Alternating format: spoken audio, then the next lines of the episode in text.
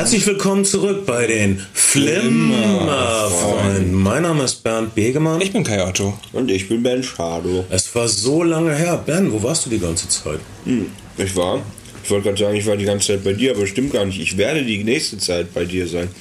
Ja, Ich war ähm, mit anderen Leuten unterwegs. Ihr geht auf Tour. Ich bin quasi das ganze Jahr über auf Tour. Aber ich habe nichts anderes gemacht, als nur an euch zu denken. Die Droge der Wahl sind diese wundervollen Naschgummis, die, die es bei Aldi gibt für 99 Cent. kriegt Mit Vitaminen angereichert. Glaube ich, einen Pfund. Vitamine sind da drin. Das ist total gesund, weil es bestimmt nichts von einer schmutzigen Wiese da drin. Sondern alles saubere Sachen aus dem Labor. Diese, diese Anti-Bio-Sache ist bei mir so eine Art Obsession geworden. Inzwischen, ähm, inzwischen lösche ich sämtliche Facebook-Freunde, die jemals irgendwas mit Bio gegessen haben oder so. Okay. Ähm, ich habe da echt ein großes Problem mit inzwischen. Vielleicht diesen, diesen, diesen Witz treffen sich zwei Berliner Jungs in äh, Mitte und der eine sagt, mein Vater ist Lehrer und dann sagt der andere, aber mein Vater ist Biolehrer und so. Nicht, nicht lustig. Ich finde das fast alles zusammen. Und äh, okay. Das Universum. Achso, wir, haben, wir, haben, wir haben noch Fritz Cola da übrigens. Wir haben Fritz Cola da, ähm, die zum Glück keine Bionade ist. Bionade sagt man ja, sei von Nestle gekauft worden. Wisst ihr, ob was dran ist? Ich habe noch nicht gegengecheckt. Es ist beides eklig. Nestle haben, glaube ich, ich bin mir da nicht so sicher, aber irgendwie mal ähm, afrikanische Kinder mit äh, verseuchtem Milchpulver. Ja. Was war das für eine Geschichte? Das war wirklich hässlich.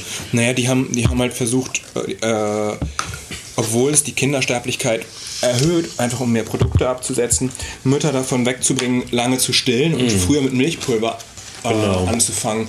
Und das hat die Mortalitätsrate und die Krankheitsanfälligkeit unter afrikanischen Kindern drastisch erhöht. Äh, Das war blöd von Nestle, oder? Ich meine, war- ich schätze, das tut ihnen auch jetzt leid, rückblickend gesehen. ich glaube auch, das sind, ich, ich glaube, diese, diese Multis haben auch ein Gewissen und eine Seele. Hm. Also es tut mir leid, dass wir so schmatzen und nuscheln in das Licht. Das ist aber gleich vorbei, weil diese Naschgummis äh, gleich alle sind.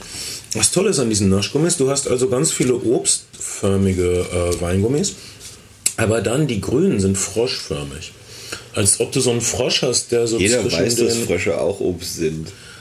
Franzosen wissen das, sonst niemand. Oder was soll dieses grüne äh, Naschgummi sein? Das ist doch keine Das ist ein Pflanze, Frosch. oder? Das ist ein Frosch, weil richtig? Frösche grün sind. Also du hast hier Zitronen, du hast Bananen, du hast äh, Orangen Vielleicht- und Frösche. Obwohl, ja, obwohl das noch.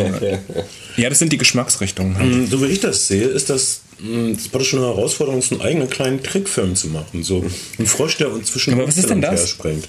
Das ist doch auch ein wohl Tier, oder? eine Zitrusfrucht. Nein, das ist keine Zu sagen, es ist Zitrusfrucht. ein Schmetterling. Ich will sagen, es ist ein Elefant.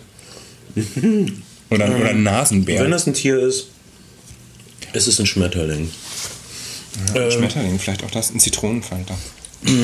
Also so viel Spaß kann man mit ähm, Nahrungsmitteln haben, wenn man keine Drogen nimmt, Kids. Äh, denkt daran, das war ein Gesundheitshinweis von euren Flimmerfreunden.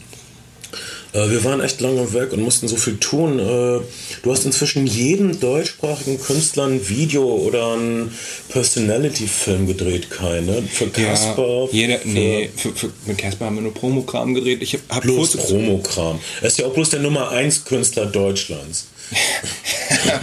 ich habe leider nicht das Nummer 1 Budget Deutschlands dafür bekommen. Nee. Das wäre schön. Ähm, ja, ich habe ein paar Videos gemacht, das kann ich, das kann ich nicht bestreiten. Ähm, Wir kommen zurück nach so langer Zeit und das geht nur mit einem populistischen, anheischerischen Thema und zwar Superheldenfilme. Ähm, das mag jeder, das guckt jeder, beziehungsweise auch wenn Leute es nicht Naja. mögen, gucken sie es. In diesem Sommer gab es viele Superheldenfilme. Genau, man könnte eigentlich sagen, dass, das, dass äh, die Kassengaranten diesen Sommer Sequels und Superhelden waren, die beiden großen SS. Gerne auch Superhelden-Sequels. Gerne auch, gerne auch Superhelden-Sequels, obwohl bei den Filmen, die wir besprechen, gar nicht so viele Superhelden. Wenn du mich aber fragst, also so direkt sind Transformers auch irgendwie Superhelden, weil die sind super groß, super stark und super laut. Und dann sind es super Autos, wenn sie sich zusammenfalten. Alter, Ich habe diese ganze Transformers-Geschichte immer noch nicht verstanden. Ich bin Nee. wahrscheinlich zu blöd. Also kann mir das mal bitte erklären? Also Transformers sind eigentlich, also äh, sind es Außerirdische? Ja, es sind Warum sehen außerirdische. Außerirdische aus Wie, wie, wie LKWs von der Erde, gute Ja. Frage. Ähm, das ist bestimmt irgendwo beantwortet. Great minds often think alike. Die, okay, ich mag Nüsse nicht so gerne, aber die Erdnüsse, die du mitgebracht hast, Kai, sind auch ganz Das sind nicht meine Erdnüsse. Das sind meine Erdnüsse. Das sind deine Erdnüsse, die wir essen. Ich habe keine Erdnüsse mit. Ähm. Ich hatte heute mein, mein, meine neue Droge der Wahl Brioche und eine Hälfte davon mit Nutella beschmiert, die andere mit Erdnussbutter, die in Deutschland nicht Erdnussbutter heißen darf, weil in Deutschland nur Produkte, in denen Milch verwendet ist, den, äh, den Oh. Namen Butter tragen. Das ist Erdnusscreme, Dann heißt es Erdnusscreme oder Erdnussbrotaufstrich, genau. Okay, äh, Erdnusspaste. damit kann ich leben. Ich hoffe, dass es die Erdnussindustrie nicht zurückwirft. Wir reden also über die vier großen Superheldenfilme dieses Sommers. Wir fassen sie zusammen. Wir äh, werden euch eine Perspektive geben, die ihr nirgendwo anders bekommt. So sind wir. Ähm, wir, reden über die Filme Thor, ähm, X-Men First Class Captain America, und natürlich Green Lantern. Green Lantern und wir reden auch noch über, weil es doch so schön reinpasst, über Green Hornet, oder? Ja, Und und dann haben es fünf. Und Captain America habe ich auch nicht gesehen. Hm, Okay. Ich habe sie alle gesehen. Was sagt das Natürlich. über mich? Ähm, dass ich ähm, ein sabbernder, hilfloser Idiot bin. Wenn irgendjemand mit einem Cape irgendwo rumturnt mh, und irgendwas besonders gut kann, bin ich fasziniert und ich will mehr darüber wissen und mehr davon sehen. Ich weiß, dass es irgendwie unreif ist. Viele ernstzunehmende Filmfreunde meinen ja, dass ähm, diese Comic-Verfilmungen der Tod des Kinos sind und so weiter. Es wären sinnlose Passionsspiele, es wären äh, was für blödes Hirngewichse für unreife Menschen. Ah, Ich sehe das natürlich nicht ganz so harsch. Ähm, wie das Gefühl, dass sich der Wind gedreht hat. Äh, Superheldenfilme waren auch jetzt lange sowas wie die neuen Western, also die garantierten Umsatzfilme. Und sind es immer noch. Ähm, ich glaube nicht, dass einer der Superheldenfilme so richtig abgestunken hat. Green Hornet war halbwegs Flop, aber keiner davon war ein richtiger Flop. Ich glaube, ich glaube, ähm, ich hab, in, in den USA ist auch gerade so ein bisschen eine Diskussion in Gang. Ähm, ist das irgendwie pure Regression? Äh, ist das, warum, warum müssen Puber Comics, die eigentlich Initiationsgeschichten waren, Pubertätsgeschichten, um eigentlich Jugendliche gingen, die mit ihrer Sexualität nicht klarkamen und das wurde dann irgendwie über Superfähigkeiten ausgedrückt. Warum, warum müssen die jetzt unbedingt einen Erwachsenenanstrich bekommen und warum müssen wir das jetzt für, für über 20, über 30-Jährige anbieten? Ist das, ist das notwendig? Ist das nicht infantil? Aber ähm, Das ist das Problem. Ich äh, berichtige mich. Der Megatrend scheint doch zu sein, dass diese jungen Männer, die eigentlich immer dieses Zielpublikum waren, jetzt nicht mehr so viel ins Kino gehen. Äh, dass jetzt immer mehr Filme für mh, ältere Leute gemacht werden. Aber das kommt, das wahrscheinlich erst, die Auswirkungen wird wahrscheinlich erst in zwei, drei Jahren merken. Aber die, also die jungen Männer, wo sich alle beschwert haben, oh, Hollywood macht nur Filme für 16-jährige Jungs, äh, die gehen nicht mehr, weil sie andere Entertainment-Angebote haben oder so. Naja, also es ist auf jeden, auf jeden Fall, es, es gibt einen, einen gewissen demografischen Umbruch, wie drastisch, es, wie drastisch der ist und wie anhaltend der ist, muss man halt sehen. Das ist vielleicht auch eine Frage von Geld. In äh, Pathé, eine französische Film, Filmkette, macht es jetzt so, dass sie in England sogenannte Neighborhood Cinemas einrichten. Das heißt, der Trend geht wieder weg vom, vom Blockbuster-Kino, vom Multiplex-Kino zu kleinen Kinos in Nachbarschaften, direkt in, in erreichbarer Nähe, wo gepflegt Programmfilme laufen. Das ist, das ist so ein, ein Markttrend, den es gibt. Aber, aber das aber das Groß der Filme, das Groß der Filme, äh, das Gros der Filme richtet sich doch immer noch, oder ein Großteil der Filme richtet sich doch immer noch an jugendliches, junges Publikum, männlich wie weiblich. Ja. Letztlich, was ich sagen wollte, ist, dass ähm, das Neighborhood-Kino, ja, wie hast du es gerade genannt? Neighborhood Cinemas. Cinema. Ähm, das ist doch eigentlich nichts anderes, als wenn irgendwelche Clubs oder Kneipen anfangen, Filme vorzuführen. Die Rechtssituation ist eine andere und die Qualität ist natürlich eine andere. In, in, also diese, diese, diese Nachbarschaftskinos sind halt mit sehr hochwertiger Projektion und einem guten Interieur ausgestattet. Kann doch eh keiner mehr ordentlich gucken, ist ja egal. Die Sache ist die, dass äh, ein ordentlicher Blu-ray-Transfer und ein guter Beamer äh, das sieht besser aus als das meiste, was in Kinozentren projiziert wird, muss ich sagen. Ich war jetzt bei vielen sehr matschigen Produktionen und ich habe mir meinen Blu-ray-Player zu Hause gewünscht, heimlich. Das ist wirklich Aber das ist natürlich, Schockierend. das ist natürlich eine, eine, eine Frage der Ausstattung der Kinos oder der oder der, der, des, des Umgangs der Kinos bei der Projektion mit den Kopien. Vom Ding her hat Film natürlich immer noch einen höheren Kontrastumfang als die meisten Digitalprojektionen. Das ist ein bisschen im Wandel unbegriffen, aber, aber diese, diese auslaufenden Farben, ähm, digital klippt immer noch sehr hart in den Farben und so. Das, sind, das, ist schon, das ist schon ein anderer Look. Man muss es halt mögen und, und, und ich finde, es hat seine Berechtigung, aber es gibt auch gute Gründe, weiterhin Filmkopien zu zeigen. Ja, wenn man eine gute, wenn man jemand an den, nein, man, wenn sie die Lampe ein bisschen aufdrehen und einen Typ am, äh, am Scharfstellen haben, der keinen, naja, der nicht seine Brille verloren hat, ist das okay. Ähm, ich, ich sag nur, man sollte Superheldenfilme noch so lange gucken, solange es geht, wenn ähm, sie sich nicht mehr lohnen. Obwohl, aus, außer Green Lantern haben die alle gut Geld gemacht, ne? Ähm, ich glaube. Green ja. Lantern, Green Hornet, man darf keine Superheldenfilme mit, mit, mit Grün drin machen. Joschka Fischer, um mal einen beschissenen Witz nochmal zu bringen.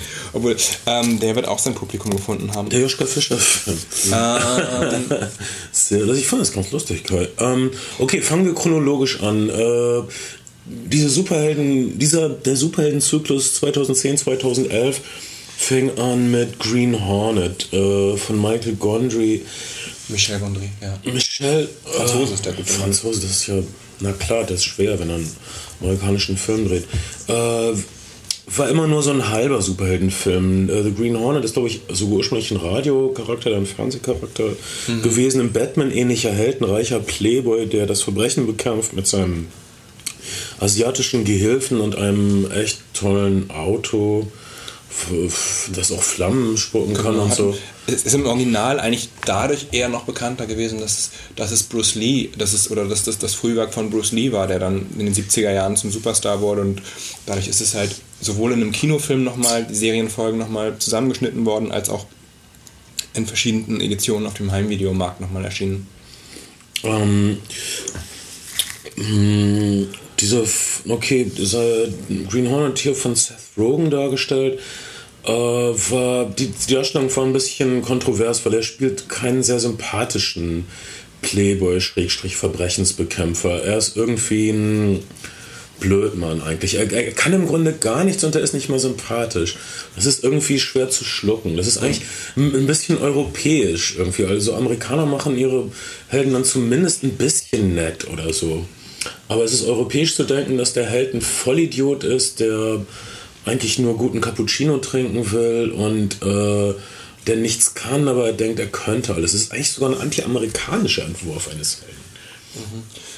Ich glaube, Green Hornet zeichnet sich dadurch aus, dass er insgesamt von vielen als ein bisschen unausgegoren durch die krude, krude Mixtur, die da zusammengekommen ist, genommen wurde. Wie du gesagt hast, das ist ein vielleicht europäischer Held. Seth Rogen hat mit einem Freund zusammen das Drehbuch selber geschrieben und auf der DVD, zumindest der US-DVD, ist ein, ist ein Making-of, das ihn bei, der, bei, den, bei den Schreibesessions begleitet.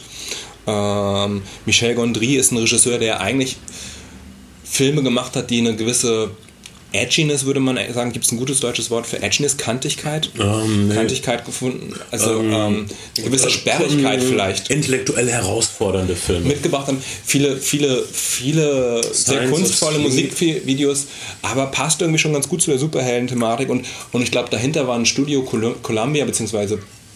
Sony, die, ähm, die, die ein bisschen Angst hatten vor, vor der Combo und man muss sagen, das Drehbuch ist recht hölzern, also das hätte, hätte auch sich in der 60er Jahre Batman-Folge ganz gut gemacht. Die es wurde viel im improvisiert. Äh, es, gibt, es geht so um, auch so, dass der Held und sein asiatischer Gehilfe streiten sich dann um ähm, äh, Cameron Diaz und das ist schon mal unrealistisch. Das ist irgendwie unrealistisch, dass das niemand möchte zwei- Cameron Diaz vögeln.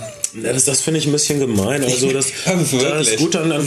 Cameron Diaz ist kein Sexsymbol mehr, würde ich sagen. Aber sie ist, sie, sie hat eben dieses unverwüstliche, hey, ich bin zwar eine Frau, aber ich bin ein dufter Kumpel-Ding. Tomboy-Ding, oder was? Was so ihr, das ist, das ist so ihr Markenzeichen. Aber wie, wie die sich dann um Cameron Diaz streiten und dann aber gleichzeitig sich über ihr Alter lustig machen, ist so, dass das riecht irgendwie so nach mittelmäßigem Improvisationstheater. der, Plot, der Plot ist auch eine, eine 1A-Frechheit Und also die, die, ganze, die ganze Geschichte wird, wird nicht wirklich ausformuliert, sondern, sondern lässt sich in zwei Sätzen verknappen. Ähm, die Charaktere sind ungemein flach und trotzdem fand ich von fast allen Superheldenfilmen war es der Film, der mir am meisten Spaß gemacht hat. Ja, das sind im, im, Grunde diese Details. Wenn man das mag, dass in dem super Auto, was sie selbst bauen, beziehungsweise was der Asiate baut, weil der weiße Chef kann gar nichts. Das ist, das ist so der eine Witz, der immer wiederholt wird und den man witzig finden muss, sonst genießt man den Film nicht, weil der Witz, dass der weiße Chef ein Idiot ist und nichts kann, dieser Witz kommt ungefähr 30 Mal bei Green mhm. Ähm, also es geht über die Überlegenheit der asiatischen Rasse. Und wenn, wenn man es ertragen kann, dass es, dass es tatsächlich einen Millionärssohn gibt, der sich gut zehn Minuten der Filmzeit darüber auf, aufregt, dass sein Kaffee nicht vernünftig gemacht ist und dann halbe Haus rennt, um rauszufinden, warum dieser Kaffee morgens nicht so ist, wie er früher mhm. war, dann ist man bei Green Hornet richtig. Ich finde, Green Hornet hat darüber hinaus mit Christopher, äh, Christopher Waltz einen wirklich, wirklich hm. bunten Schurken, der, der einfach Spaß macht. Viele sagen, oh, wie kann Christoph Waltz nach Inglourious Basterds noch so eine scheiß Rolle annehmen?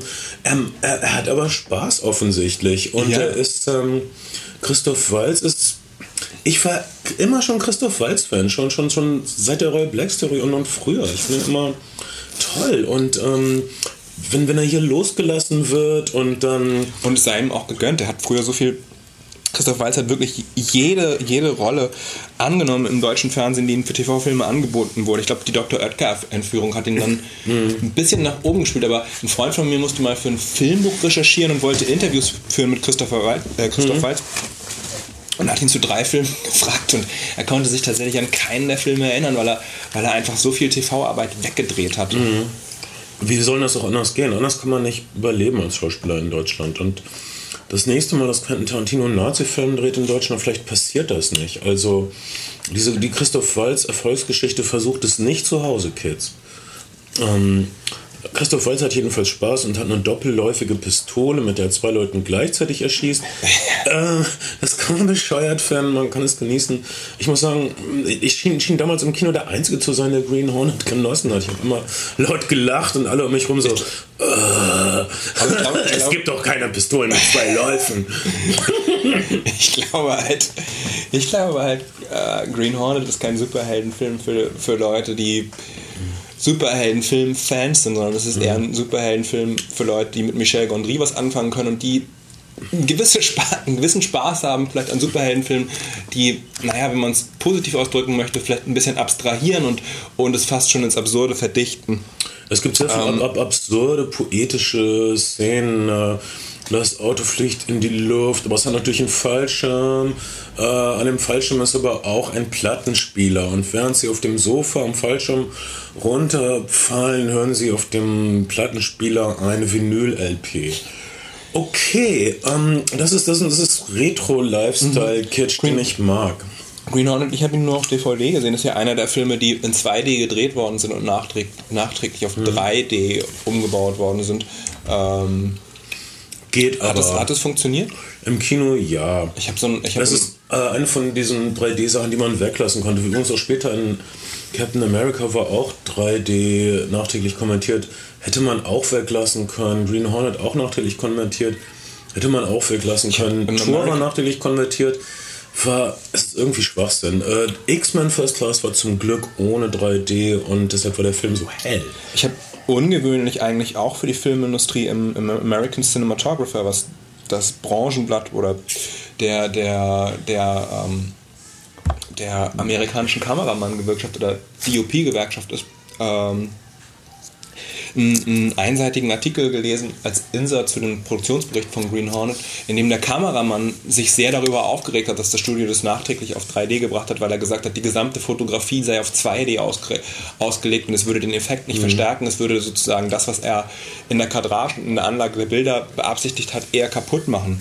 Ähm ja, das macht die Bilder viel zu fucking dunkel. Also, aber das ist ein anderes Thema. Es ist ein weites Feld. Also Green Hornet war nur ein halber Superheldenfilm, sagen wir mal. Dann gab es aber einen richtigen Superhelden, nämlich Thor. von Kenneth Branger. Und äh, Was naheliegend war, fand ich sofort, weil. weil Kenneth Branger, super Wahl einen Regisseur. Kenneth Branger hat seit Ewigkeit nichts mehr gedreht. Ich glaube, seit seinem Frankenstein-Film. Ich habe keine Ahnung. Nee, er hat danach noch was gedreht. Also, Äh, ehrlich? Ich Bin ich mir nämlich nicht sicher. Glaubst du? Nee, ich glaube, er hat danach noch. Hat er danach nicht noch irgendeine englische kleine Shakespeare- Shakespeare-Produktion gedreht? Wir wissen es nicht. Naja, ähm, okay, Schulkinder können sich aussuchen, ob sie die Kenneth Branagh 5 Stunden Hamlet-Version gucken wollen oder die Mel Gibson 2 Stunden Hamlet-Version. Und ich glaube, sie wollen die Mel Gibson 2 Stunden Hamlet-Version lieber. Aber ähm, das können wir nicht. Franco Zeffirelli, irgendwas. Ja, ähm, Das können wir nicht wissen. Ähm, Aber- Kenneth Branagh jedenfalls ähm, Shakespeare-Regisseur kennt sich durch und also durch. aus damit Königsdramen, ähm, äh, kennt sich aus damit äh, mythische Stoffe zu beleben, zumindest auf der Theaterbühne. Mm, gute Wahl. Dann aber die Frage, ähm, wie passt es in, also für uns Comic-Fans, wie passt es ins Marvel-Gesamtding rein? Ähm, ihr seid ja alle Kenner, ihr seid bei allen Marvel-Verfilmungen noch länger geblieben und habt nach dem Abspann gesehen den, den Teaser für äh, die Avengers, die Rächer, die nächstes Jahr ähm, ins Kino kommen, was der absolute Crossover überhaupt sein wird. Alle großen Marvel-Helden sind dann bei den Rächern, außer Spider-Man, der eigentlich dazugehört, was ich äh, komisch finde. Aber Hulk, äh, Spider-Man, äh, der Bogenschütze, die schwarze Witwe, Iron Man. In einem Zwei Film, Tagen ist der Trailer, glaube ich, online auch. Der erste Ja. richtige Trailer. Gesch geschrieben, Regie geführt von Joss Whedon, den ja alle liebt aus, äh, als Buffy. Schöpfer von Buffy. Und Auch- Firefly. Auch, so eigentlich, auch eigentlich eine gute Wahl, ähm, weil es jemand ist, der offensichtlich große Ensembles handhaben kann. Mm, aber wir greifen zu weit vor. Jedenfalls, ähm, Hast du Firefly nicht? Doch, doch. Äh, Es, ich wollte, ich, es, ist, es ist nur veritabel gefloppt. Viele sagen wegen der Programmplatzpolitik, die Fox, äh, Mhm. Fox betrieben hat. Firefly hat nicht so viele Fans, das ist schade. Ähm, aber naja, es gibt so viele Serien, die. Es gibt so viele menschliche Bemühungen, die nirgendwo hinführen, so ist das nun mal. Ich komme drüber weg. Oh, ich habe heut, heute gelesen, in den USA hat, äh, das fiel mir ein, weil, weil Fox auch eine, eine äh, Fast and Furious Klonserie namens Drive schnell, schnell beerdigt hat, nach genau zwei Folgen und vier Folgen online gestellt hat dann noch. Ähm, in, in den USA hat eine Frau gerade die Produzenten von Drive, dem Nicholas Ja. Winding Refn Film, verklagt, weil Zu künstlerisch war. Er wäre nicht so Äh, gut wie The Fast and the Furious 5. Sie hätten The Fast and the Furious 5. Sie hätte sich im Missgleich gefühlt, außerdem wären äh, Juden beleidigt worden in dem Film. Das, ist- das ist eine sehr schöne Alter. Geschichte. Aber das ist, das ist ein zu weites Feld, um es abermals anzubringen. Was? Ähm, Okay, um, um, um es zu sagen, ich habe alle fünf oder so Superheldenfilme, über die wir sprechen, genossen. Ähm, auch Thor. mh, Also es, die Sache ist, niemand glaubt an nordische Götter. Also der Dreh der äh, Thor-Mythologie, wie, wie sie dann, ich meine, wie passt Thor zu Spider-Man? Also die realistische Welt, die Spider-Man bewohnt. Und dann Asgard, äh, völliger Scheiß. Ich beneide niemanden, der das zusammenbringen muss. Und das wird auch nie hundertprozentig zusammenpassen. Ähm, die Schreiber von Thor haben sich die Freiheit genommen, so ein, äh, das als Science-Fiction-Konzept zu machen. Also die Wikinger-Götter sind also Außerirdische und sie können interplanetar reisen durch so eine Art Dimensionsloch und Zauberei ist Wissenschaft, Wissenschaft, von mir aus. Also wenn man nur so halb hinhört, macht das sogar ein bisschen Sinn und auf jeden Fall haben sie sich ein bisschen Mühe gegeben. Äh, Unterschied zu den Comics ist natürlich Natalie Portman, die keine Krankenschwester ist, äh, sondern Wissenschaftlerin. eine, ja, ähm, Astronomin, wenn ich es Also richtig so, verstanden richtig, habe. so richtig ausgearbeitet wird das auch nicht, was sie macht. Nee, sie guckt einfach, sie beobachtet den Himmel. Aber ist, Hauptsache ist, sie, sie hat eine süße Nerdfreundin und sie hat einen älteren Mentor, der von Stellan Skarsgård, der uns schon in unglaublich vielen Schwedenkrimis deprimiert hat, Diese, dieses, kleine, beschützt. dieses kleine Amerikanerstädtchen, in dem, die, in, die, in dem sie weilen, ist auch fantastisch. Das ist das, ist das Genau. aller, allerbesten an dem ganzen Film ge- gefallen. Genau, viele Leute hat das gestört. Also Thor hat nicht, äh, sagt nicht, oh, es geht, äh, wenn wir verlieren, wird New York in Schutt und Asche gelegt. Überhaupt nicht. Ähm, Thor hat diesen wundervollen 50er, 60er Jahre Kleinstadt-Charme, den viele Marvel-Comics haben. Ähm, kleine Nachbarschaft, kleine Stadt. Äh, das Design von bösen Robotern, die da irgendwie, oder bösen Wesen, ist irgendwas anderes als Roboter, äh, die heraufbeschworen werden, um diese kleine Stadt zu zerstören. Ich meine, ob diese kleine Stadt nun zerstört wird oder nicht, das kann uns eigentlich egal sein, aber es ist süß anzusehen. Es ist, äh, so, eine, es ist so eine Spielplatzwelt, die gut ist für Comics. Ja.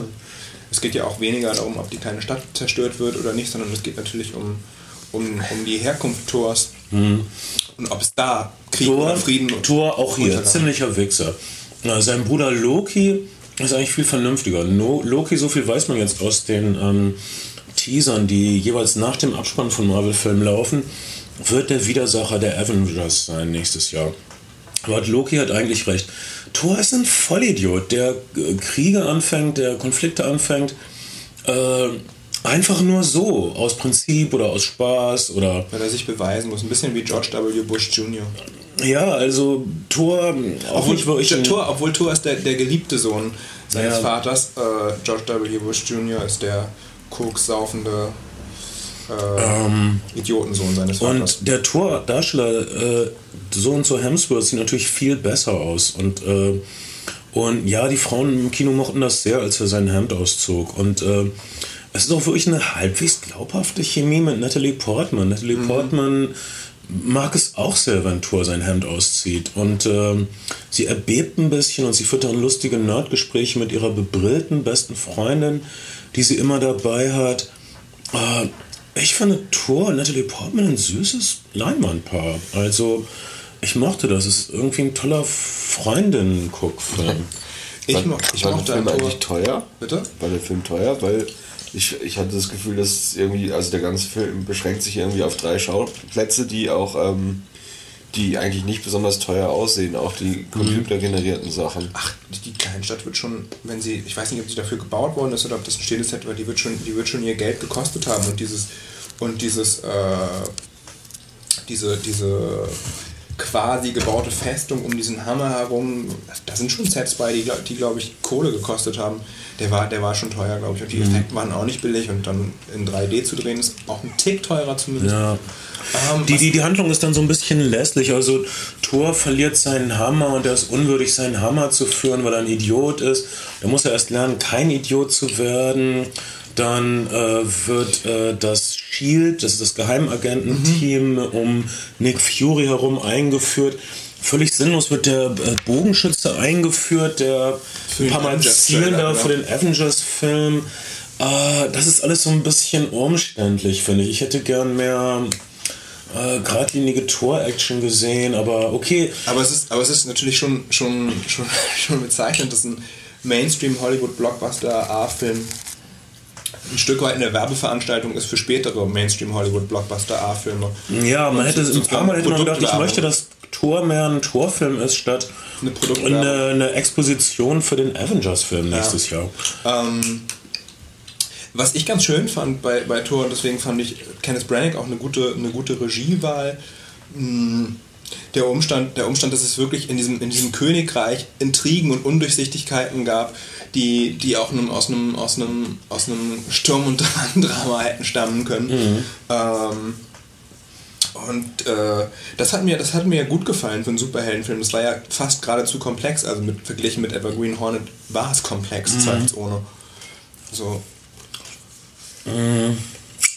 Ja, also das sind so ein paar mm, Einschränkungen, die man haben kann, aber ich glaube, das ist. Unser Podcast heißt der Sommer der Superhelden, aber im Grunde ist es alles nur eine Selbstrechtfertigung, warum ich immer noch Superheldenfilme gucke und sie immer genieße und ich bin einfach ein Idiot dafür. Ich weiß auch nicht. Ja, ich glaube, ein Stück weit hat es doch auch damit zu tun, wie man sozialisiert worden ist. Und Du hast schon auch Superhelden-Comics viel gelesen, oder? Ich habe die Marvel Comics gelesen, als sie rauskamen, äh, fürchte ich, in den 60ern sogar noch. Ähm, ich, war, ich, ich war noch nicht mal ein Teenager. Was, was in Deutschland, ich weiß nicht, ich habe in den 60ern nicht gelebt, aber, ähm, aber erzähl du doch mal, was in Deutschland nie so der Riesenerfolg war, den, Nee. den, den, der es in den USA war. Da Genau, braucht man schon eine Affinität zur amerikanischen Popkultur, oder? Ja, die waren auch nicht so. Ähm, DC Comics waren immer im Harper Verlag, die waren besser vertrieben. Marvels haben den Vertrieb öfter gewechselt. Ähm, äh, Ähm, also unregelmäßigere Erscheinungsweise. Irgendwann in den 70ern, glaube ich, kam sie gut editiert und besser. Also das, das sogenannte Silver Age passierte dann erst mit zehn Jahren Verspätung in den 70ern in Deutschland. Ähm, äh, aber es war immer klar, dass die. Im Grunde ist es so irre. Ich meine, Jack Kirby und Stan Lee haben sich so innerhalb von anderthalb Jahren all die Sachen aus dem Ärmel geschüttelt, die jetzt die Popkultur seit zehn Jahren dominieren. Spider-Man, X-Men, äh, Avengers, Fantastische Vier, das haben sie so innerhalb von anderthalb Jahren aus dem Ärmel geschüttet. Und das ist jetzt. Unter- das, ist, das ist die dominierende Kultur im Grunde. Naja, es ist auf jeden Fall das, was, was das Blockbuster-Kino ein Stück weit dieses Jahr mitgeprägt hat oder, oder ausgemacht hat. Er, ähm, ja, Stan Lee hat auch wieder einen ganz hübschen Gastauftritt in, in, in Tour als, als äh, Pickup-Truck-Fahrer, der versucht, den Hammer rauszuziehen. Ja. Ich habe mich immer an das Gunther Gabriel-Lied erinnert gefühlt. Hey, uh, mit dem Hammer in der Hand. Hey, uh, die Schuhe voller Sand. Ich sag, hey, ich bin ein einfacher Mann und ich tu, was ich kann mit dem Hammer in der Hand. Hätten sie vielleicht in der deutschen Fassung statt If I Had a Hammer drunter legen sollen. Finde ich absolut. Gunther Gabriel-Musik wird viel zu wenig für internationale Superheldenfilme gebraucht. Ich weiß gar nicht, als ich, als ich groß geworden bin, habe ich auch Comics gelesen, aber irgendwie war, war, war die Ware des Tages so dieser ganze franco-belgische Kram und es gab am Kiosk Fix und Foxy, Ips und die Mickey Mouse. Aber ich kann mich nicht erinnern, dass in der Auslage irgendwie Superman-Comics oder, oder Batman-Comics gelegen haben. Ich weiß nicht, wie das bei dir war, Ben. Nee, ich kann mich da nicht dran erinnern. Das, Das- also, ich glaube, also- die, die, die, die 80er Jahre waren, waren ziemlich dunkel. Mein, mein, meine, meine erste Begegnung mit, mit vernünftigen Comics war tatsächlich, glaube ich, in der Bücherei. Was heißt denn vernünftige Comics? Am, am, am Kiosk gibt es wirklich nicht mehr so viel gut. Ich glaube, ich bin reingeboren worden in so ein goldenes Comic-Zeitalter. Also die Marvel-Comics kamen ordentlich editiert raus, dann auf einmal späte 60er, frühe 70er. Ein, ein, ein, ein sehr gutes Magazin namens Zack kam raus, konkurrierte mit Primo, da, da erschienen die ganzen franco-belgischen Comic Die auch in Knaller. Genau. von Blueberry äh, über dem, die Belgier, ähm, äh, diese, diese eher Abenteuer-Comics für Jungs, aber dann auch so wirklich elegante, lockere Serien wie Valerian und Veronique, die ich ähm, äh, neulich wieder mal gelesen habe. Und ich denke, man sollte einen Valerian und Veronique Science-Fiction-Film drehen. Das wäre der Hit, aber ich habe wirklich das Gefühl, also Deutsche sind eben nicht so Comic-Kultur-affin. Äh, jetzt langsam ähm, akzeptieren Leute, dass es so eine Art äh, Kunstform ist, so mit äh, 100 Jahren Verspätung. In, in, in, in 60 Jahren werden sie akzeptieren, dass Videospiele vielleicht eine Art Kunstform sind. Der Tim und Struppi-Film läuft ja diesen Monat an, fällt mir ein. Stimmt, das, erste, das ist mal ein Comic. Comic-Film. Das ist eine Comic-Verfilmung. Wo, also, da sind wir jetzt aber zu früh. Da sind wir in der Tat zu früh. Aber es ist auf jeden Fall äh, ein Trailer- rares Beispiel dafür, dass, dass Hollywood einen, einen, also es gibt auch eine Blueberry-Verfilmung mit Vincent Cassell, aber äh, dass Hollywood, und zwar A Hollywood, also Peter Jackson, äh, Steven Spielberg, sich ein franco-belgisches Comic nehmen. Das ist wirklich Das neu. Das, das ist, das ist glaube ich, der, das, der endgültige Lackmustest beweist, dass Hollywood ähm, äh, respektiert, dass der internationale Markt wichtiger geworden ist als der heimische Markt äh, für amerikanische Filme. Ähm, sonst würden sie nicht so einen Comic nehmen, der fast unbekannt ist in den USA. Ja. Ähm, okay, äh, wie, wie mochtest du Thor, Ben? Ich habe es ja gerade schon gesagt, ich fand den Film, also ich mag ja tatsächlich, glaube ich, jeden Superheldenfilm.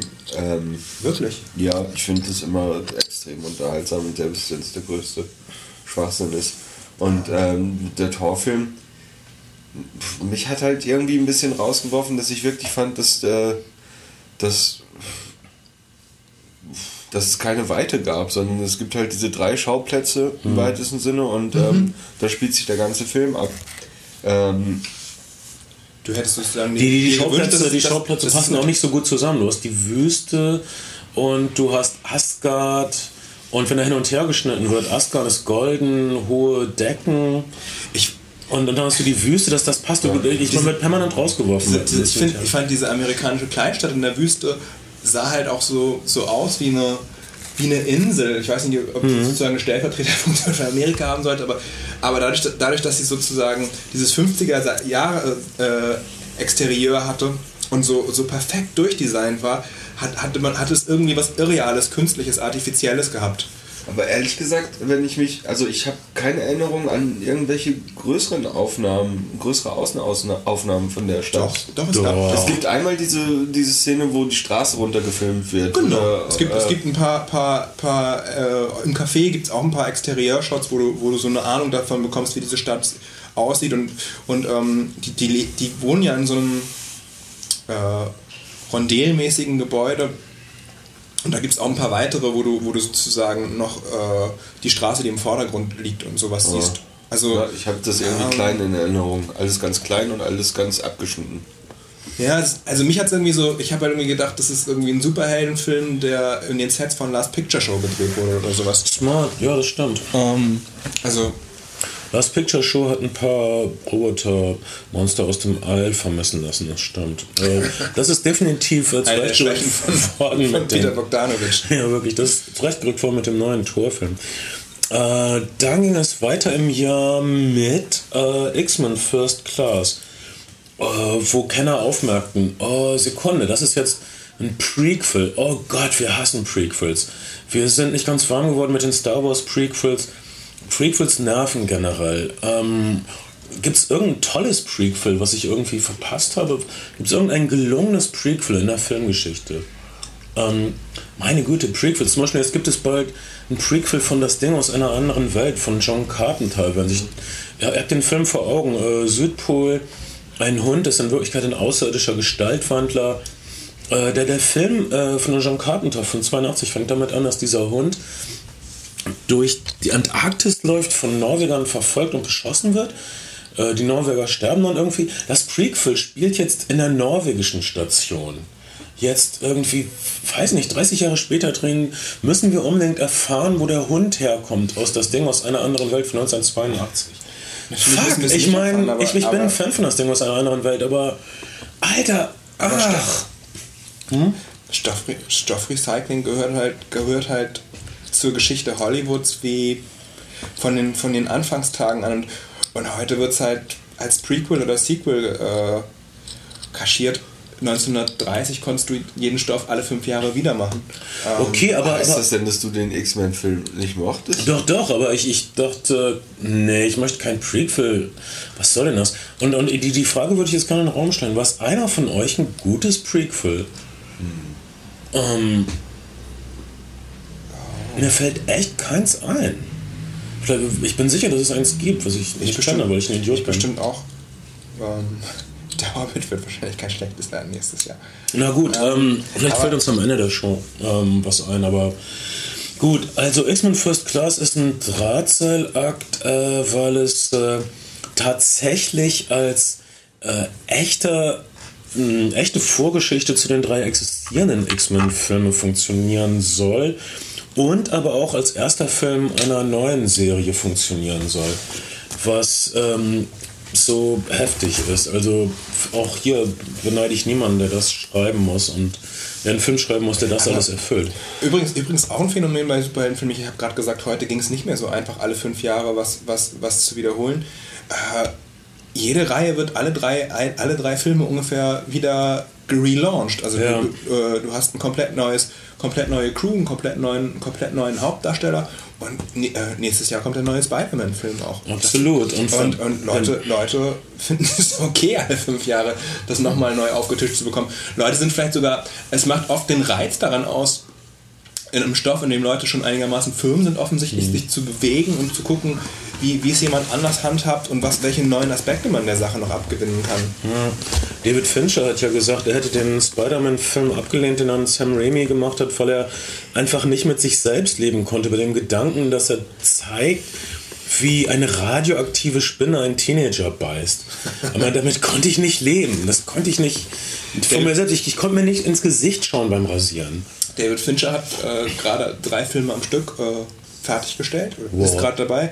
Äh, er macht, er hat das, ja, das, das, das Remake der Stieg Larsson Filme, Filme gemacht. The Girl with the Dragon Tattoo wird eine Reihe von über drei Filmen werden. Äh, Das US-Remake der Filme, die wir hier zu Recht komplett verrissen haben. Hm, Hoffentlich sind die Action-Szenen diesmal.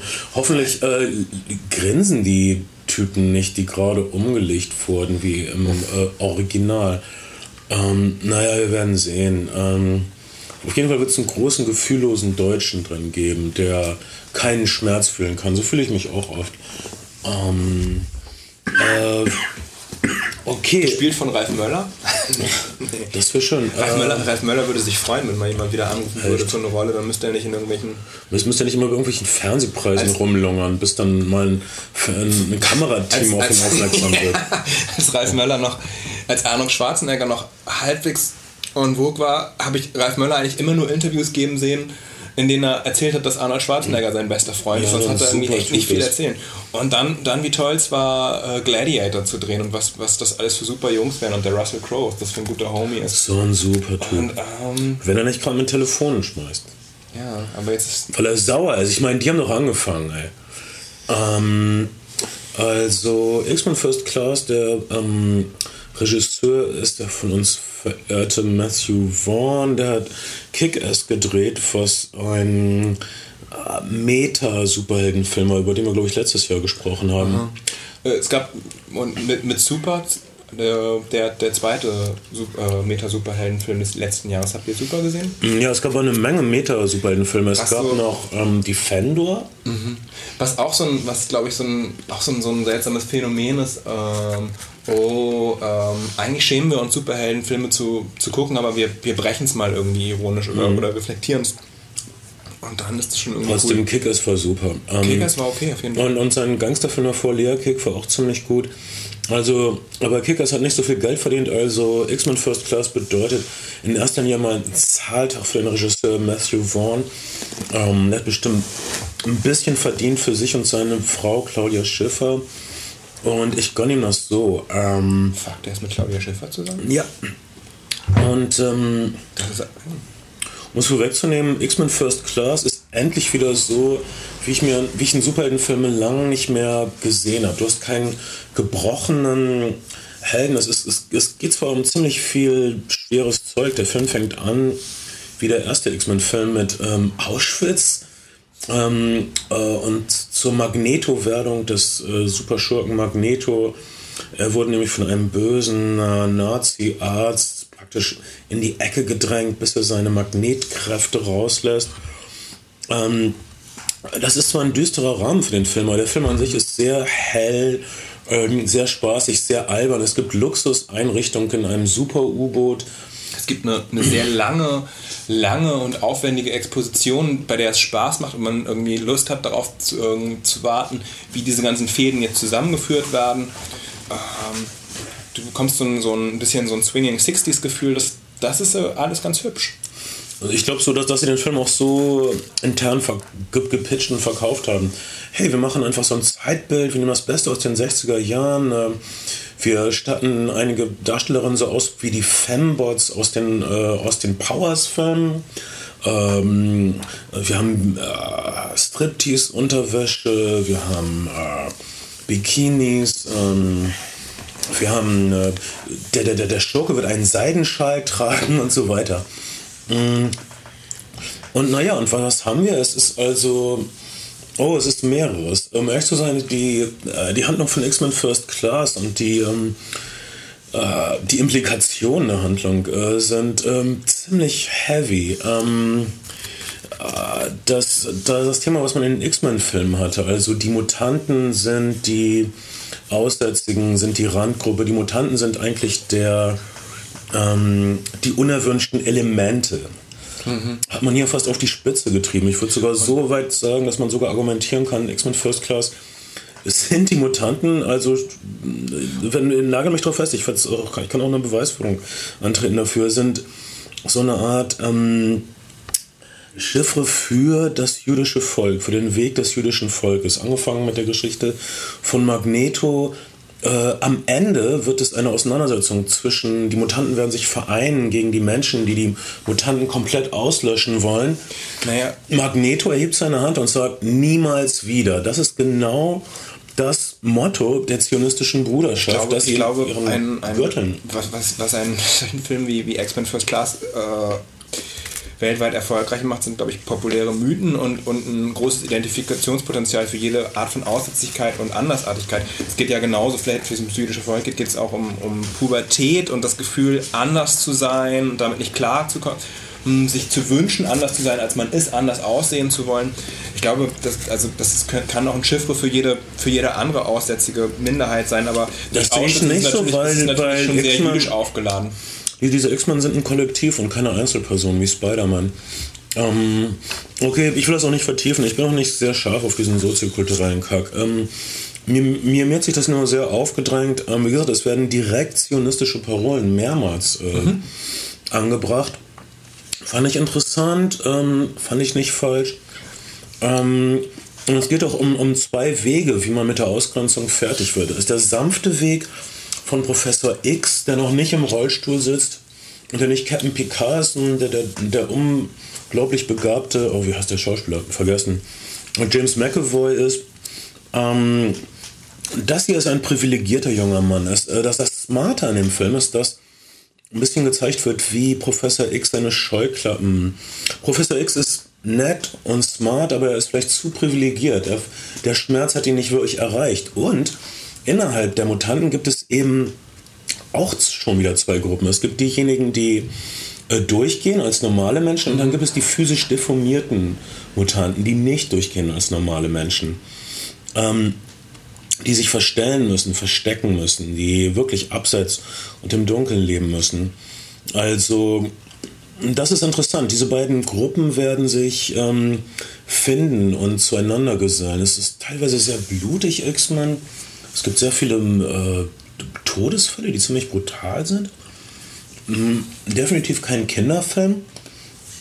Trotzdem, nach allem, was ich gesagt habe, X-Men First Class, ein gesunder, heller, nost ein bisschen nostalgischer Spaß. Es gibt zwischendurch ist es so, dass das, das Magneto auch hier wieder ähm, Geschichte Israels ähm, spürt äh, ehemalige Nazi-Kriegsverbrecher auf und äh, findet sie in Südamerika. Das ist dann gemacht wie so ein James Bond-Film im Grunde. Ähm, naja. Die, die Action-Variante von Simon Wiesenthal. Ähm, Ich, ich fand den Film auch wirklich kurzweilig gut. Wir haben den, wir haben den, wir haben den zusammen im Kino gesehen. Jetzt, Ja. jetzt erinnere ich mich wieder. Ja. Ähm, ich, ich fand dann diese, diese, diese Geschichte gegen den, gegen den Hintergrund des Kalten Krieges zu spielen und die, die Actions, das Actionfinale am Ende fand ich ein bisschen enttäuschend einfach. Aber das ist die, das man man, man, man, man, man es sah, dass die. Effekte noch gar nicht fertig Ja, waren. die Effekte waren nicht fertig. Und du hast immer das Da Gefühl, ist ein bisschen Geld da ist, da ist ein Film, der eigentlich, der eigentlich relativ geschichtslastig ist im Sinne von Mhm. den Charakteren wird Zeit gegeben, Sachen entwickeln sich und dann äh, hat das Studio wahrscheinlich dann doch noch verlangt, dass auf der Action-Ebene ordentlich abgeliefert werden musste. Mhm. Und dann gibt es so ein, so ein sehr halbgares, nicht so gut aussehendes Ende, wie ich finde. Ähm, da hätte ich mir Mhm. Fast, die- hätte, fast hätte ich mir dann eine Fernsehserie zu gewünscht, eher. Aber die Darsteller reißen das raus. James Ja. McAvoy als Professor X ist wirklich gut. Michael Fassbender ist wahrscheinlich der kommende Superstar oder so. Wahrscheinlich ist er der nächste John Malkovich oder ich habe keine Ahnung. Ähm, er ist ein Charakterdarsteller, der sich nicht so schade ist für billige Action-Effekthascherei, der auch mal melodramatisch die Faust gegen den Himmel ballt oder so, wenn er seine Magnetkräfte beschwört. Ähm, also ich, ich sehe das so, dass ähm, Fassbender hier irgendwie ist er jetzt wirklich da und man kriegt ihn nicht mehr weg. So, na, na, na. Und auch dieser Rolle als Magneto. Mm, Also auch ein kurzweiliger Spaß. Dann jedoch kam Green Lantern. Auch kein, auch kein, kein echter Stinker, wie ich finde. Ich kann, also, ähm, ich habe die, ich hatte das, du hast das Gefühl, das ist so ein bisschen Holzschnittartig. Du hast wieder, du hast wieder diesen, diesen Hauptcharakter gespielt von Ryan Reynolds, der eigentlich ein Arschloch ist, der auch eine harte Kindheit hatte, den, den Vater beim Flugzeugunfall verloren hat und dieses Trauma nie so richtig überwunden hat und auch echt kein, kein, so, kein so guter und sympathischer, durchweg sympathischer Typ ist. Aber ich, ich mochte die Exposition sehr. Also Mhm. Sie war schnell, Sie war Kurzweilig. sogar zu schnell. Ich habe ähm, gelesen, dass mh, am Anfang wurden 20 Minuten rausgeschnitten. Exposition von der Geschichte von Hal Jordan. Die man vielleicht vermisst hat. Also eigentlich äh, der Testpilot Hal Jordan muss auf jeden muss eins sein, er muss mutig sein. Er muss das Abbild von menschlichem Mut sein. Ähm, und zwar wissende Mut. Keiner dummen Leichtsinnigkeit, sondern wissende Mut. Das kriegt Ryan Reynolds ungefähr hin. Ryan Reynolds, viele Leute nehmen ihn nicht so ernst. Ryan Reynolds macht seit Ewigkeiten Filme und er wird irgendwie nicht so ein richtiger Superstar. Er spielt immer überall mit. Er spielt in äh, Kunstfilmen mit, er spielt in smarten, seltsamen kleinen Thrillern wie Buried mit, in, äh, weiß ich nicht, romantischen Komödien mit Sandra Bullock. Ähm, und er spielt gerade an Black Lively rum. ähm, er macht was gerade? Er spielt an seiner Filmpartnerin rum, gerade die angeblich Leonardo Lively. DiCaprio. Äh, Also alle von Leonardo DiCaprios sogenannten Freundinnen sind mit Vorsicht zu genießen. Das ist meiner du, Meinung du, mal, du mal mit deinen, mit deinen Ja, Leonardo. DiCaprio ist schwul und. Er ist nicht und, schwul, aber er mag keine Frauen. Aber er, ganz Er lebt, er lebt ganz seit acht Jahren mit seinem Freund zusammen. Lass mich doch in Ruhe. Ihr seid doch alle dumm. die, die wohnen doch schon seit Jahren nicht mehr zusammen. Tun sie ja wohl. In einer Villa? Echt? Ich glaube nicht. Er und Lukas Haas, aber die sind sicher. auseinandergezogen, habe ich im. Oh, sie mussten dann auseinanderziehen, weil es zu bekannt wurde, weil Leute wie ich das publik gemacht haben. die, Oh, Leonardo DiCaprios Mutter sieht es gar nicht gerne, dass er ein unbeschwertes Junggesellenleben mit seinem Freund Lukas Haas in seiner Villa führt. Wilde Bernd Begemann, die äh, schwulen Ohne Polizei von Hollywood. Alter. Ist doch so. Also, ich habe gerade, ich glaube gerade gelesen, er dreht mit Bas Lerman in Australien und tröstet sich mit zwei Bas australischen Lerman ist ja wohl der schwulste Regisseur überhaupt. Und es ist total. Brian Singer ist der schwulste Regisseur überhaupt, glaube ich. Also, das ist doch wohl.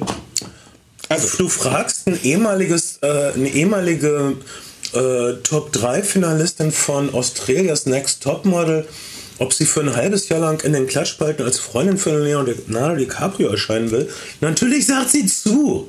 Gott, ihr seid so naiv, ihr wisst gar nicht, wie dieses Spiel gespielt wird. Mm, wirklich, ihr seid leicht, glaube ich. Ihr seid leichte Beute für den nächstbesten Demagogen. Ähm, mm, okay.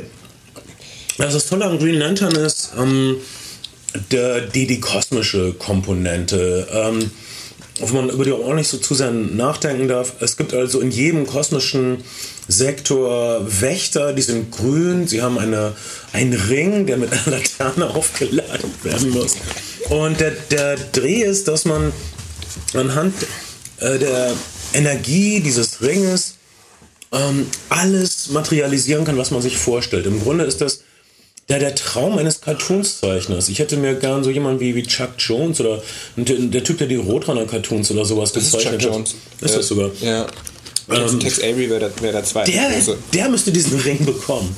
Ähm, die Fantasie von Hal Jordan ist ein bisschen begrenzt. Er stellt sich dann ein Maschinengewehr vor oder so. Oder ein Schwert. Oder ein Schwert, ich hätte mir ein bisschen fantasievolleren Typen gewünscht. Jemand, der so eine Macht kriegt. Oder so eine, so eine Loopingbahn, was sogar, was sogar, wenn man es überlegt, vorbereitet wird im Film, dass er sich so eine Karrierebahn vorstellt, um so einen Helikopter drauf rumrutschen zu lassen.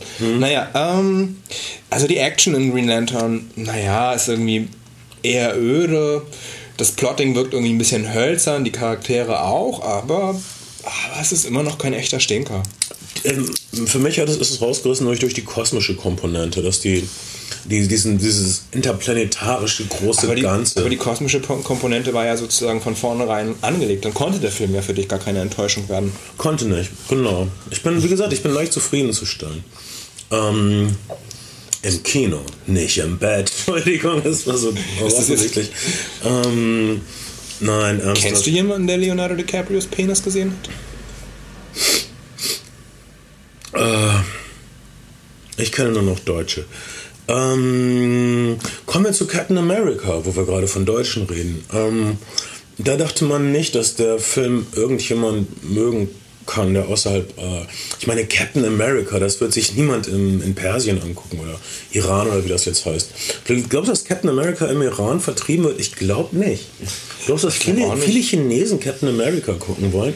Ich denke nicht. Ich glaube, Russen auch nicht, oder? Ach. Viele Deutsche auch nicht, oder? Doch, ich glaube, viele Deutsche schon. Das, ist, das ist doch alles Teil von global, globaler Popkultur. Ich glaube, das, das tut niemandem so richtig weh. Aber ähm, trotzdem habe ich den Film nicht gesehen. Okay. Ich war heiß auf den Film, denn ähm, er war so das ewige Projekt ähm, eines Regisseurs, der, naja, viel so so nur so halbgute Filme gedreht hat, wie Jurassic Park 3 oder jetzt gerade Wolfman. Joe Johnston, der aber meiner Meinung nach einen der Allzeit-Klassiker des fantastischen Films gedreht hat, nämlich The Rocketeer. Der wirklich ein tolles Production Design hat und in den 90ern zu Unrecht gefloppt ist. Ich glaube in den 80ern sogar schon, aber vielleicht hast du recht, das waren schon die 90er. Äh, mit Jennifer Connelly und einem jetzt unbekannten äh, Typen, der diesen Raketenmann gespielt hat. The Rocketeer war das, was man Retro-Science-Fiction nannte, mhm. also die, die Zukunft, wie sie in den 40er Jahren war. Typen haben Raketen auf dem Rücken und fliegen durch die Gegend. Captain America ist auch ein bisschen Retro-Futurismus. Mhm.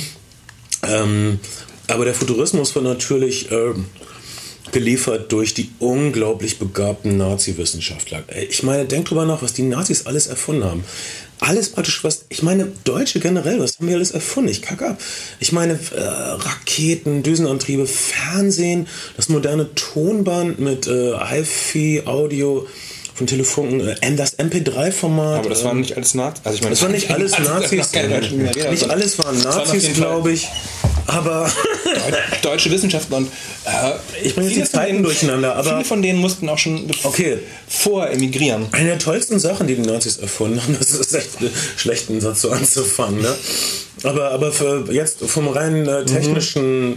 Fan, Revell, Modellbauer-Standpunkt aus gesehen sind, ich meine, die hatten einen Tarnkappenbomber, einen, einen Nurflügler. Mhm. Äh, den, den Horten Nurflügler, das ist, das haut einen um. Die sind, sind nur zwei Stück von gebaut worden und nur einer ist geflogen und ist auch abgestürzt, weil das Triebwerk versagt hat. Aber es hätte funktioniert. Die Nazis haben äh, Bomber gebaut, die praktisch mit dem Radar nicht äh, aufspürbar waren. Das war natürlich 1945 und das war zu spät, aber einer von diesen wundervollen Nurflüglern kommt auch vor in Captain America und da, da, bin ich schon mal drin im Film. Das ist offensichtlich und das will ich natürlich sehen und das macht den Film natürlich für mich zu einem Kunstwerk. Äh, der Nurflügler, ähm, der in Captain America benutzt wird, ist natürlich lächerlich groß. Äh, der ist größer als ein Haus oder so. Auf jeden Fall größer als alle unsere Wohnungen zusammen. Also das gab es. Das ist natürlich leicht übertrieben, aber okay, es ist halt ein Film. Mhm. Ähm, das kommt auch erst später im Film. Äh, die Nazis erfinden dann eine Menge Sachen, natürlich auch Todesstrahlen. Fast, echt, endlich gibt es wieder mal Todesstrahlen in einem Film. Das, ähm, Gott, glaub, den, seit, seit, den 60ern gibt es keine Todesstrahlen mehr so richtig ne, im Kino. Also ähm, endlich wieder Todesstrahlen. Ähm, das ist vielleicht ein Problem, was ich habe. Also das fand ich sehr schön. Ähm, äh, Captain America besticht durch seine, ähm, durch seine unironische äh, Herangehensweise. Es ist kein Meta-Superheldenfilm, es ist wirklich ein. Es ist auch kein Superheldenfilm, es ist ein Heldenfilm. Ähm, äh, nicht frei von ironischen Brechungen, aber der, der Film macht sich nicht über sich selbst lustig. Mhm. Er macht sich über Menschen lustig, die Dinge nicht verstehen es ist auf jeden Fall, das fängt auch im Zweiten Weltkrieg an, es ist auf jeden Fall auffällig, dass, dass diese Generation amerikanischer Superhelden, so ist sie sicherlich auch historisch entstanden, ein Stück weit, ähm, aus, dem, aus dem letzten Konflikt von, wo es noch klassisch gut und böse gab, herausgeboren wird. Also bei X-Men ist es ja ein Stück weit auch so, dass, dass sozusagen ähm, der Faschismus diese, diese Superhelden ein Stück weit hervorgebracht hat. Mhm. Ähm, aber ja, ist mir nur gerade aufgefallen. Ach Mann, ich, ich, ich würde mich. Man weiß ja, dass ähm, Hitler Zeichentrickfan war und dass es sowas wie deutsche Zeichentrickfilme ja. geben sollte. Und er hat sich. Er Stell dir mal einen Nazi-Superhelden vor, wenn, wenn Hitler eine Comicindustrie unterstützt hätte und äh, es hätte Aria Man gegeben oder so. Oder gute Güte. Ich glaube, ich glaube, Hitler hätte keine, keine Superhelden neben sich geduldet, da irgendwie auf den Postern war nur Platz für einen. Vielleicht hat er seinen Schäferhund zu einem super Wunder-Flieghund gemacht. Aber, aber äh, ich kann mir vorstellen, dass nach, nach seinem Ableben vielleicht er in verschiedensten Reinkarnationen wiedergekehrt wäre. So. Mhm. Ähm, Äh, Man, man kann sich ja. Nein, man weiß es läuft, äh, es gibt, läuft übr- übrigens gerade mit Unterstützung der nordkoreanischen Botschaft, apropos Superhelden, Cool. äh, la- laufen diverse, lau laufen nordkoreanische Filmreihen in diversen ähm, kommunalen Kinos, äh, die nicht so viel Abgefahren. cineastischen Wert haben, aber man sieht nicht so oft eine Woche lang 35 mm Kopien aus Nordkorea. Das ist schon, Allerdings. das ist halt schon ein äh, Phänomen. Was leider nicht läuft, ist der, der einzige äh, südkoreanische Monsterfilm Pulgasari, der in der Entstehungsgeschichte schon so wahnsinnig absurd ist. Sie haben also Restkostüme von den Leuten aus einer japanischen Godzilla-Produktion aufgekauft und sie haben einen Regisseur mit Du seiner meintest nord nordkoreanischen Monsterfilm. nordkoreanischer Monsterfilm Pulgasari. Und sie haben einen Regisseur mit Familie aus Südkorea gekidnappt, Was? der den inszenieren musste Oh mein und der Gott. kurz vor Ende der Dreharbeiten abgehauen ist. Das ist eine äh, sehr abenteuerliche Geschichte. Allerdings. Der, der läuft in der Reihe nicht, aber es läuft ein sehr cooler äh, Agentenfilm, dessen Titel mir gerade nicht einfällt, der die ganze Kung-Fu-Action hat, die man auch in den Hongkong-Filmen hat, nur dass äh, die Bösen halt diesmal die Amerikaner und die Südkoreaner sind und die Guten die Nordkoreaner. Aber ansonsten Oh. ist das ein 1A 80er Jahre Martial Arts Arschtritt-Action-Film. Super. Ich habe äh, nordkoreanische Propaganda-Comics gelesen online. Das war auch ein Spaß. Also die legen halt immer den Wert drauf, dass es keinen einzelnen Helden gibt, sondern es gibt immer ein Kollektiv von Helden, die ähm, gemeinsam entscheiden, wo der Klassenfeind zu suchen ist und so. Und das sind immer die Ausländer, die schuld dran sind, dass die Nordkoreaner äh, eine schlechte Ernte haben oder so. Ähm, ach, naja. Nee, das du ist- meintest halt, okay, so, eine, so, so ein plumper Propagandafilm ist Captain America nicht. Äh, ich mochte ihn sehr, er hält sein, ähm, seine Stimmung durch. Äh, er ist auch äh, sehr ähm, nachvollziehbar, die äh, Motive des Helden. Also diese, dieser Schwächling wird dauernd verprügelt, aber aufgrund seiner charakterlichen Reife wird er für dieses Projekt vorgesehen, was ihn aufpimpt und auf einmal ist er ziemlich stark, kann schnell laufen. In einer sehr guten Sequenz sehen wir, wie er seine Kräfte entdeckt und wie er das ist gleichzeitig eine Action-Szene. Man sieht also nicht wie üblich so eine Trainingsmontage, dass er dann lernt, vom, vom Gebäuden zu springen oder so. Wie in Spider-Man, sondern. Oder auch in Green Lantern. Die, die, ja, direkt aus seiner ähm, Captain America-Werdung muss er jemanden verfolgen und er ist sich seiner Kräfte noch unsicher und ähm, ist noch ein bisschen ungeschickt, aber er ergreift seine neue Figur beim, beim, beim Schopf und äh, das ist eine sehr gelungene Sequenz. Ähm, und äh, was mich am meisten überzeugt hat, war seine psychologische Motivation. Also wir sehen, wie er am Anfang immer zusammengeschlagen wird. Und als er dann später im Film gefragt wird, wieso er äh, gegen Nazi-Typen, äh, wie, wieso er gegen die Nazis kämpfen will, sagt er, I don't like bullies. Also ich mag keine Schlägertypen. Was ähm, meiner Meinung nach ähm, das poetischste antifaschistische Statement seit langem ist. Ähm, ich weiß nicht, wie ihr das seht. Ähm, Captain America, ich mochte es. Ich habe es nicht gesehen. Mir, mir ist jetzt ähm, mir ist noch ein, mir ist noch ein guter, guter Grund für Superheldenfilme eingefallen. Ich glaube, diese Filme sind wahnsinnig erfolgreich und in dem, was man, was man gemeinhin als Cross-Marketing be, be, beschreibt. Sprich, du hast diese ganzen Spielzeuge dazu, aber ich habe jetzt die Green Lantern DVD, die US-DVD gesehen und es gibt, glaube ich, nicht weniger als zehn Trailer vorweg äh, für, für DC Comic Videospiele, DC Comic äh, Zeichentrickproduktion, die Warner straight to DVD und straight to Blu-ray vertreibt. Ähm, das Ganze ist eine, eine, eine, eine fantastische Möglichkeit, Geld zu generieren in verschiedensten Medien, besser als vielleicht fast jedes andere Filmgenre. Äh, romantische Komödien sind billig, Komödien generell sind billig, kleine Slash Slasher- und Horrorfilme auch, aber äh, unter den teuren und den Blockbuster-Produktionen kannst du mit nichts so gut Cross-Marketing und Merchandise betreiben wie mit Superheldenfilmen, glaube ich. Allein das macht es immer zu, einem, zu einer Geldgeneriermaschine. dann lass uns doch mal den Podcast beenden und genau das tun. Nämlich was? Geld Ähm, generieren? nein, Cross-Marketing. Wir, wir werden ähm, uns selbst mal Cross... Das ist, kann nicht so schwer sein. Wir, wir Wikipedien das und äh, machen das mal. Okay, das waren eure Freunde von den Flimmer-Freunden. Wir werden ab jetzt öfter bei euch sein. Ähm, unterstützt uns, geht auf unsere Homepage, liked uns bei iTunes. Ähm, und vertraut uns, wenn wir sagen, dass wir bald wieder für euch da sein werden. Und wenn Hört nicht auf, uns diese, diese Fotos zu schicken. und schickt uns nackt Fotos. Was? Ähm, und äh, vielleicht erwischt er uns noch draußen auf Tournee ähm, mit der Befreiung. Ben Shadow ist auch bald auf Tour mit seiner eigenen Band. Aber erstmal sind wir jetzt drei Wochen. Jetzt bin ich dran, jetzt habe ich dich, jetzt gehörst du mir. Ich brauche dich, ich brauche dich für mich, Ben, für mich allein. Ähm, wir sehen euch irgendwo da draußen oder hier drin auf eurem persönlichen MP3-Player. Bis bald. Ciao. Tschüss.